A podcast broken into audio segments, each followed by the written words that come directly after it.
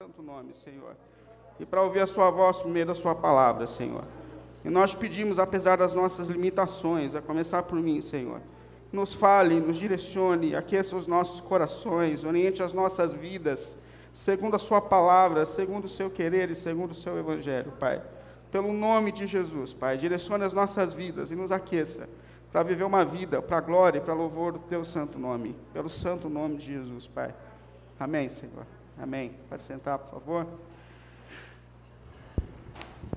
Como nós vimos desde o princípio aqui da nossa celebração, a gente tem falado sobre os cinco solas da reforma protestante.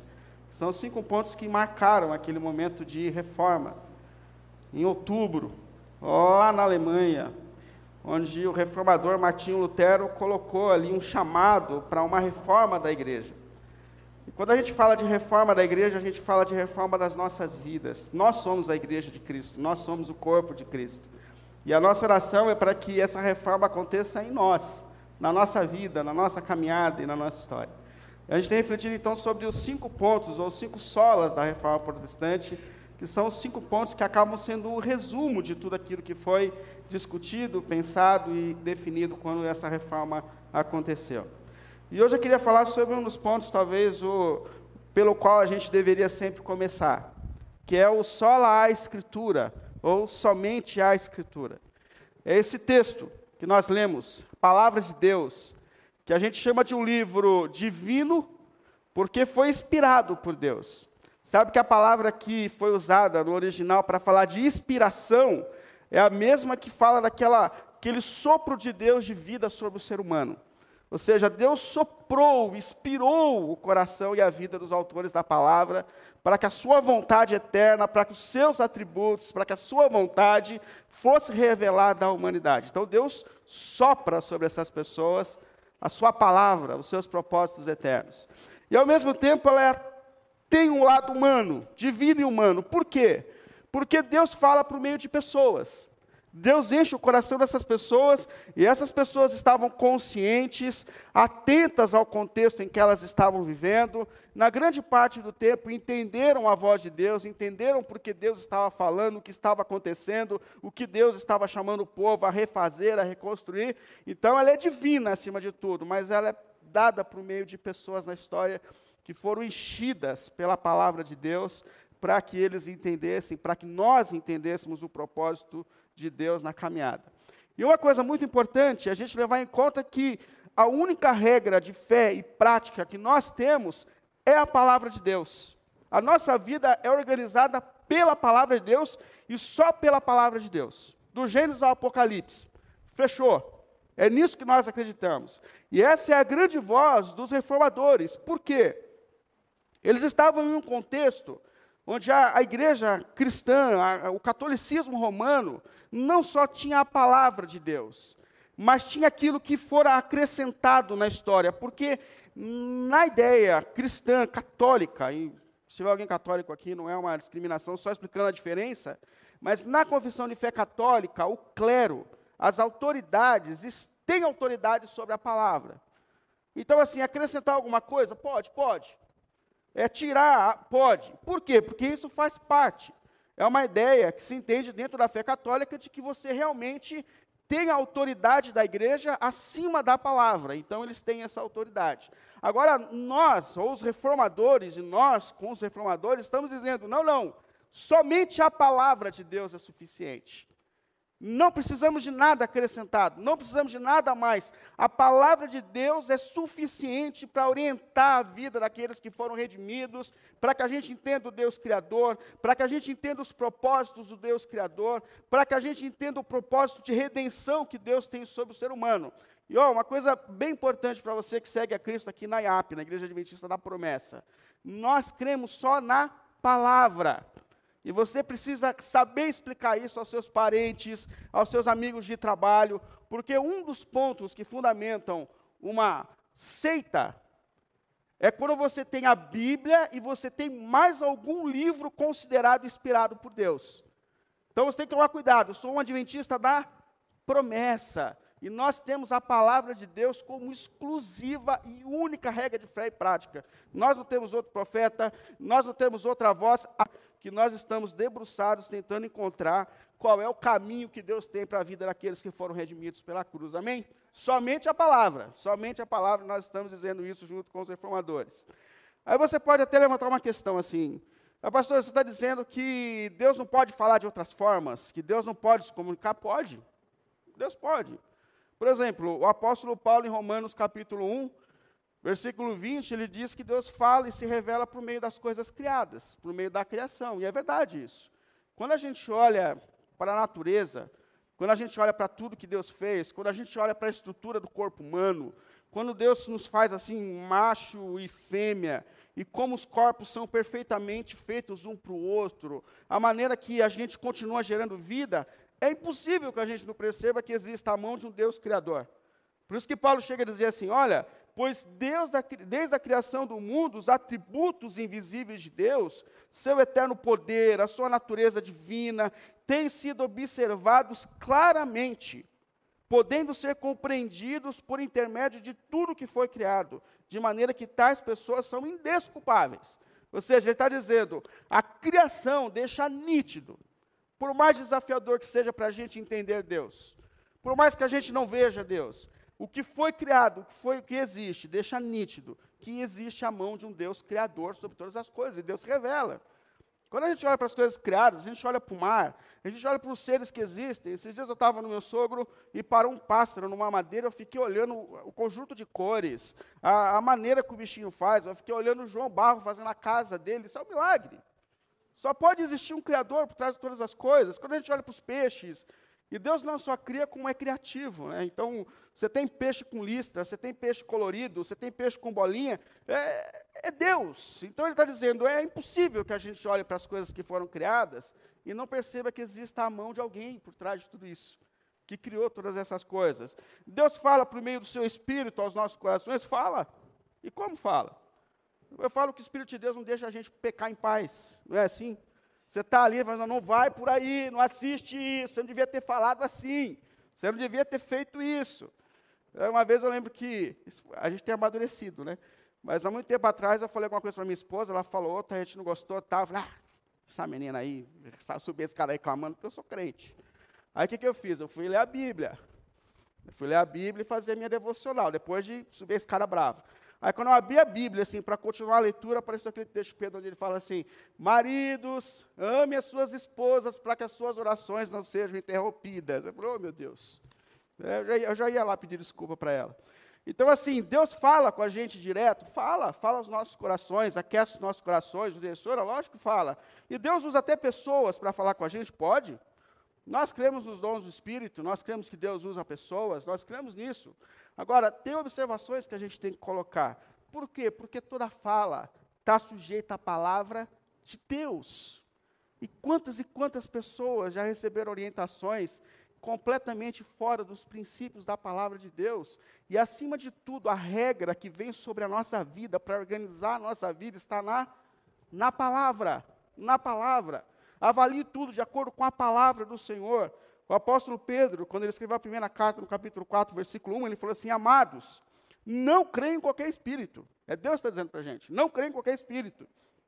Mas examinem os espíritos para ver se eles procedem de Deus.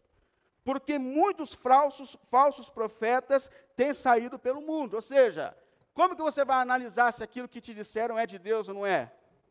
Pela palavra.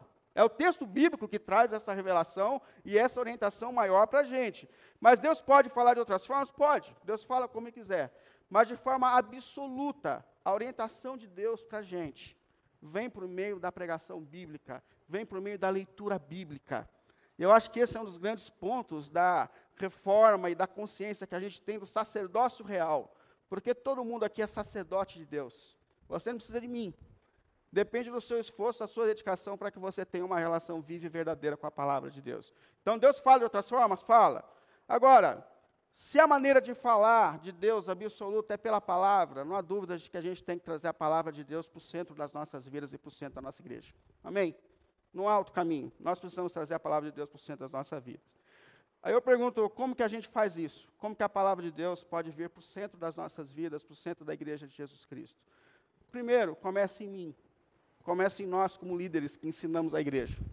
Essa carta aqui é uma carta do apóstolo Paulo a Timóteo, esse texto que nós estamos estudando. E para quem está começando na caminhada, Paulo era um judeu que não conhecia o evangelho, que perseguia a igreja no começo, até o dia que Cristo o encontrou e ele se jogou aos pés do Senhor e Deus transformou a vida dele. E Paulo se tornou o maior escritor e o maior missionário da Bíblia. A partir dali, Paulo começa a formar novos líderes, e um dos líderes que Paulo formou foi Timóteo. E Paulo está escrevendo a Timóteo, que agora pastoreia a igreja em Éfeso. E Timóteo, ele tinha alguns desafios como pastor na sua vida. Primeiro, porque ele era jovem. Né? E a gente sabe que normalmente a ideia que a gente tem da liderança do pastor é de uma pessoa mais experiente, mais velha, mas ele era jovem. Então Paulo escreve a ele consolando ele a respeito disso, que ninguém despreza a sua juventude, seja um exemplo para a igreja. E outra questão que Timóteo tinha como desafio, como pastor, era a igreja que ele tinha nas mãos. Por quê? Porque essa igreja em Éfeso, ela tinha judeus que saem do contexto judaico, com toda a religião judaica, com todos os costumes judaicos, e essas pessoas se convertem a Jesus, mas são filhos de crente. Sabe como que é? Aquele negócio que vem com a bagagem, com a lei, com os ritos, dificuldade de aceitar a salvação pela graça, somente pela graça. E Timóteo põe a mão na cabeça e fala: Meu Senhor, como que eu vou fazer esse povo entender que Jesus morreu por nós e que a salvação é por meio de Cristo? Mas dentro dessa igreja tinha os gregos, os gentios se convertendo, gente que vinha do mundão mesmo. Como eu peço a Deus que Deus coloque entre nós pessoas que venham de fato de fora, né? Porque o evangelho que tem transformado a minha vida, transforma, tem me transformado, transforma qualquer pessoa. Então, que Deus nos dê, de fato, e essas pessoas ficam todas no mesmo lugar. Aí Timóteo começa a pensar assim, vê agora, eu vou me concentrar nos que estão é, vindo da igreja, do judaísmo para a igreja, ou eu me concentro nesses que estão vindo de fora para dentro, o que, que eu faço? Aí Paulo, olhando para essa confusão, olha para Timóteo e fala, meu filho, simplesmente pregue a palavra. Pregue a palavra, porque é pela palavra que Deus coloca o mundo em ordem. Desde o princípio, desde o Gênesis era assim, o mundo era um caos na criação e Deus, por sua palavra, começa a colocar cada coisa no seu devido lugar. E ele fala assim: creia no poder da palavra. Porque a palavra de Deus coloca a vida em ordem, coloca a igreja em ordem, coloca as nossas famílias em ordem. É pela palavra que os nossos sentimentos são colocados em ordem. E como nós estamos fora de ordem? Mas é pela instrução bíblica que Deus coloca os nossos sentimentos em ordem. É pela instrução bíblica que Deus coloca a nossa fé em Deus em ordem. É pela palavra. E Deus levanta Paulo e fala assim: olha, pregue a palavra. Pregue a palavra. Seja fiel, suporte os sofrimentos, mas pregue a palavra e deixe a palavra de Deus fazer com que o poder do Espírito Santo venha trabalhar na vida da igreja. É isso que ele diz para essa igreja. E isso começa, é interessante, começa em nós. Começa em nós. Me fez lembrar aquele contexto do profeta Oséias, quando o povo estava vivendo um caos, uma bagunça, todo mundo esqueceu a Deus, o povo estava mais parecido com o mundo ao redor do que com o Senhor. E, de repente, as consequências começam a invadir a vida do povo de Deus. Aí Deus resolve levantar Oséias, que é um profeta, uma história muito doida. Quem conhece? Lembra a história de Oséias? Me lembra? Oséias é um profeta que Deus um dia aparece para ele e fala assim: Meu filho, eu tenho uma obra na tua vida, só que eu vou começar antes. Você vai numa casa de prostituição e você vai casar com uma prostituta. Imagina. E Osés, obediente, vai a uma casa de prostituição e casa com uma prostituta. Traz ela para casa, ama aquela mulher, cuida dela, da casa, tem um filho com ela, e tem outro filho. Quando tem o segundo filho, começam os comentários de que o filho não era muito parecido com ele. Mas aí ele falou assim: não, vamos embora. E ele continua sustentando a família, e ele vai. O terceiro, o pessoal fala: Osés, a gente quase certeza que esse não é seu. Tem uns papos aí que esse aí não é seu. E acontece que Oséias, ele começa a chegar em casa e a esposa dele não está em casa. Ele percebe isso, chega do serviço, pergunta para as crianças, fala, escuta, cadê a mãe? Fala, ah, pai, está sumida, está sumindo todo dia à tarde. E um dia ele vai atrás dela e ele descobre que ela voltou à prostituição. Agora gratuitamente, porque o Oséias sustenta ela. José chega em casa maluco. Ele, ah, mas ele chuta o hack, fala para ele, essa mulher não entra mais em casa, eu não aguento mais ela. Depois de tudo que eu fiz por ela, eu tirei ela da perdição, ela estava perdida, ela estava lá, eu fui lá, peguei ela, tratei como esposa, cuidei. Aí Deus aparece para José e fala assim: não vai mandá-la embora, não. Porque é isso que o meu povo tem feito comigo. Eu tirei de lá, eu salvei, eu lavei no meu sangue, eu tenho sustentado e esse povo persiste em continuar vivendo a vida que tinha antes de me conhecer. Não vai, Zé, não vai pôr para fora. E Osés levanta, Deus levanta Osés para falar a liderança daquele povo. O meu povo está pecando por falta de conhecimento. Vocês abandonaram a palavra. Vocês abandonaram a missão de ensinar o evangelho. Vocês abandonaram isso. Em Osés 4,6 ele diz assim: Olha, meu povo foi destruído por falta de conhecimento da palavra. Uma vez que vocês rejeitaram o conhecimento, eu também os rejeitei como sacerdotes. Uma vez que vocês ignoraram a lei de Deus, a palavra de Deus, eu também ignorei seus filhos. Ou seja, vocês abandonaram a missão de instruir o povo na palavra de Deus, e esse caos vem começa com vocês. Portanto, a primeira coisa para que a palavra de Deus se torne o centro da nossa vida, da nossa igreja, começa em mim, começa em nós que pregamos aqui o Evangelho. Segundo, é quando a igreja entende que isso é essencial. Porque nem toda igreja entende isso. Tem uma história que contam de um, de um pastor que estava no escritório da casa dele, né, e a janela dava para ver da rua. E o irmão passou e viu ele lá no escritório com um monte de livro fazendo a pregação. Aí falou assim: Ô pastor. Aí ele falou: Ô pastor, tudo bem? Ele falou: Está dando uma descansada? Ele falou: Não, meu filho, estou trabalhando, estou trabalhando. Ah, tá. E foi embora para o mercado. Aí depois de muito tempo debruçado no texto, o pastor levantou, viu umas folhas na calçada de casa e começou a varrer a calçada, né? Começou a dar uma limpada tal. Aí o pastor passou na volta, aí o irmão passou na volta e falou: É, pastor, resolveu trabalhar agora, hein? Ele falou: Não, agora eu estou descansando. E, e, essa é a verdade. É, por vezes a gente não entende é, a pregação, a gente não entende o preparo do sermão como uma ação que é um trabalho, e um trabalho fadigante. E a palavra de Deus olha assim. Por exemplo, quando Paulo escreveu a primeira carta a Timóteo, capítulo 5, 17, ele diz assim: Olha, os líderes da igreja que lideram bem a igreja são dignos de dupla honra. E aqui ele estava falando de salário, né? especialmente aqueles que se dedicam ao trabalho da pregação e do ensino. Percebe que a palavra de Deus entendeu que isso é trabalho. Isso é trabalho. E isso aqui, de fato, é um desafio para a gente. Porque, de fato, a gente, por vezes, entende que a essência da missão pastoral não está no ensino. A essência da liderança não está no ensino. E quando a gente começa a entender e centralizar isso como a essência da missão daqueles que lideram a igreja, não há dúvidas de que Deus começa então a agir. E eu vou dizer uma coisa para vocês: a luta de quem leva isso a sério é muito grande. Tão grande que o apóstolo Paulo, lá em Efésios capítulo 6, quando ele fala das lutas espirituais que nos cercam, nesse campo de batalha que nós vivemos, ele pede para a igreja, dizendo assim: ora por mim, ora por mim, para que quando eu pregar, Deus use a minha vida, mas ore por mim, para que Deus me sustente. Ore por mim, ore por mim. E eu não sei como você tem vindo a essa igreja a cada sábado, porque nós podemos simplesmente virar consumidores. A gente só muda o hábito. A gente não vai gostar de boa pregação, mas a gente pode virar consumidor.